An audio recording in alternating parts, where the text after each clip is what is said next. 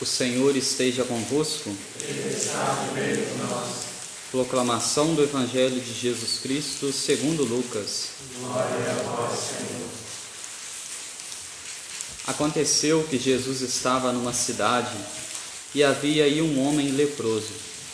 Vendo Jesus, o homem caiu a seus pés e pediu: Senhor, se queres, tu tens o poder de me purificar. Jesus estendeu a mão, tocou nele e disse: Eu quero, fica purificado. Imediatamente a lepra o deixou.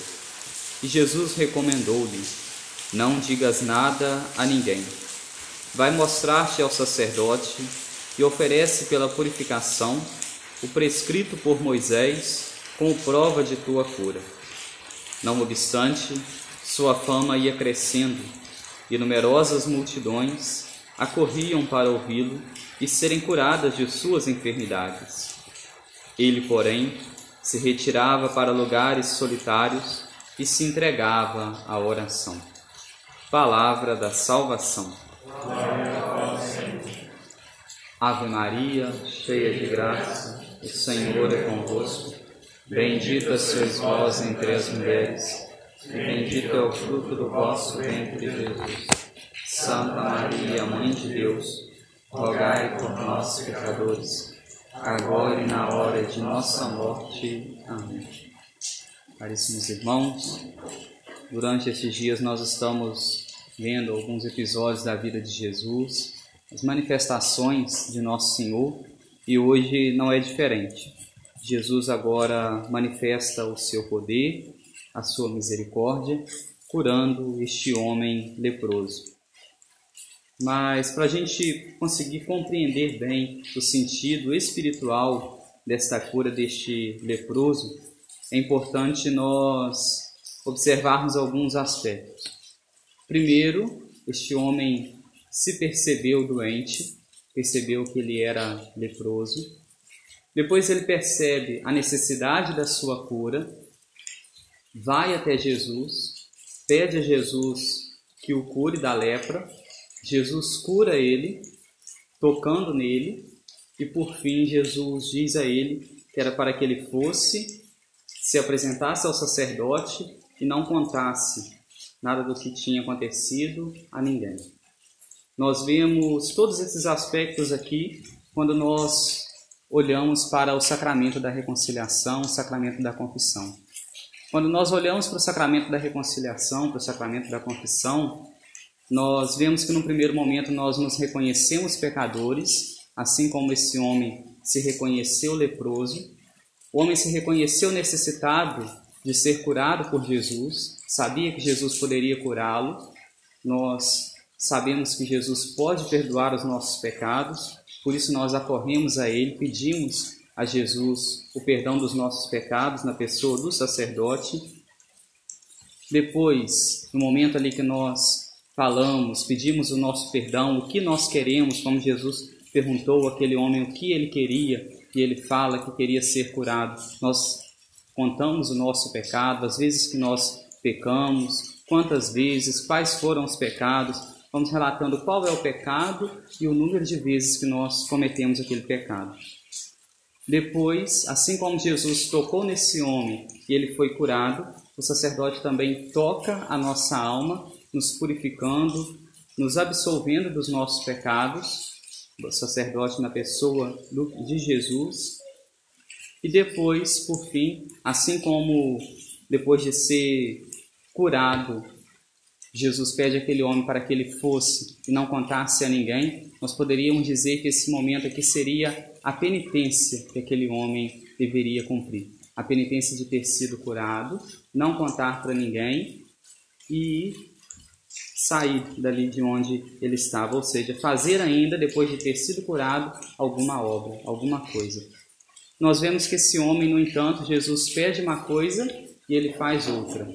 Não que com isso ele voltasse então a ser leproso, não que com isso ele a lepra voltaria para o seu corpo. Não é isso. Uma vez curado, uma vez perdoados nos nossos pecados, nós somos sim perdoados dele. Mesmo se nós cumprimos ou não a penitência, o nosso pecado foi perdoado. Mas assim como foi um pedido de Jesus para este homem que ele se mostrasse ao sacerdote e que também ele fosse e não contasse nada a ninguém, é um pedido de Jesus também para a nossa própria salvação que nós cumpramos quando nós vamos confessar os nossos pecados, cumprir a penitência.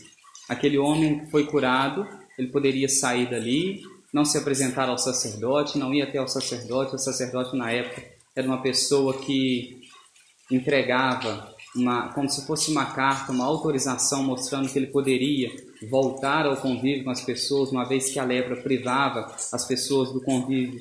Então ele tinha aquela carta em mãos, nós poderíamos dizer que aquela cura não estaria completa. Ele estava curado, mas ainda faltava algo a se acrescentar.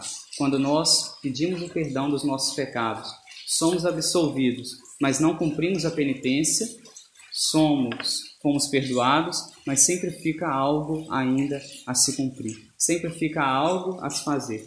Por isso nós cumprimos a penitência, mas aí aqui uma dúvida, às vezes um questionamento para nós. Como que nós então fazemos um bom exame de consciência? Como que nós vamos nos preparar para a confissão?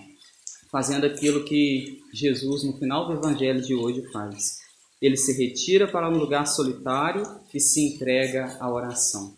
Se nós queremos confessar os nossos pecados, ver quais são as nossas culpas, nós devemos primeiro se retirar para um lugar solitário, se entregar à oração e pedir a Deus, pedir ao Espírito Santo que nos ilumine, que vá nos mostrando quais foram os nossos pecados, o que nós fizemos que ofendeu a Deus, quais são as nossas culpas e depois procurarmos o sacerdote que ele age na pessoa de Jesus, Jesus age na pessoa do sacerdote e absolve os nossos pecados, absolve as nossas, as nossas culpas.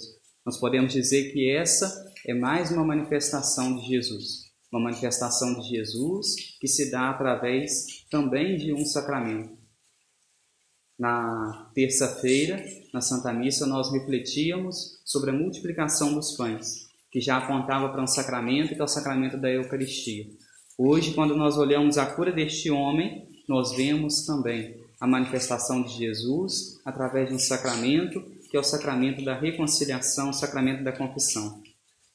Aquele homem foi até Jesus, se reconheceu pequeno, se reconheceu necessitado de Jesus, viu que não podia caminhar daquela forma que ele estava, com aquela doença, com aquela lepra nós também devemos, muitas vezes, nos reconhecer como pequenos, nos colocarmos como humildes, procurarmos Jesus, procurarmos o sacramento da reconciliação, da confissão, porque não podemos ficar no nosso interior, no nosso coração, com a doença que é a doença do pecado, que nos exclui, nos exclui da graça de Deus, nos afasta de Deus. Assim como os leprosos uma vez que estavam com a doença, não podiam se aproximar das outras pessoas. Quando nós carregamos pecados e mais pecados dentro de nós, nós estamos cada vez mais nos excluindo, nos excluindo de Deus, nos excluindo da graça dele, nos excluindo da presença dos santos, daqueles que nada mais querem que o nosso bem, que a nossa salvação. Que este evangelho possa despertar em nós este verdadeiro sentido, o sentido da confissão, da reconciliação e principalmente de se entregar a Jesus, assim como Jesus fez já nos dando um exemplo, se retirar para um lugar solitário e se entregar à oração. Nós também nos retirarmos por vezes para um lugar solitário, rezar. Qual é esse lugar solitário?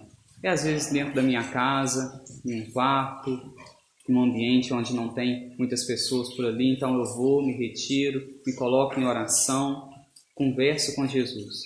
É claro que a igreja favorece vários momentos de oração, onde são orações em comunidade. A Santa Missa, a maior das orações, é uma oração em comunidade. Nós rezamos estando todos nós que somos irmãos, porque um dia fomos batizados juntos. Mas é importante também nós nos retirarmos e termos um momento de oração particular com Jesus, contato com nosso Senhor. Louvado seja o nosso Senhor Jesus Cristo. Para sempre seja louvado.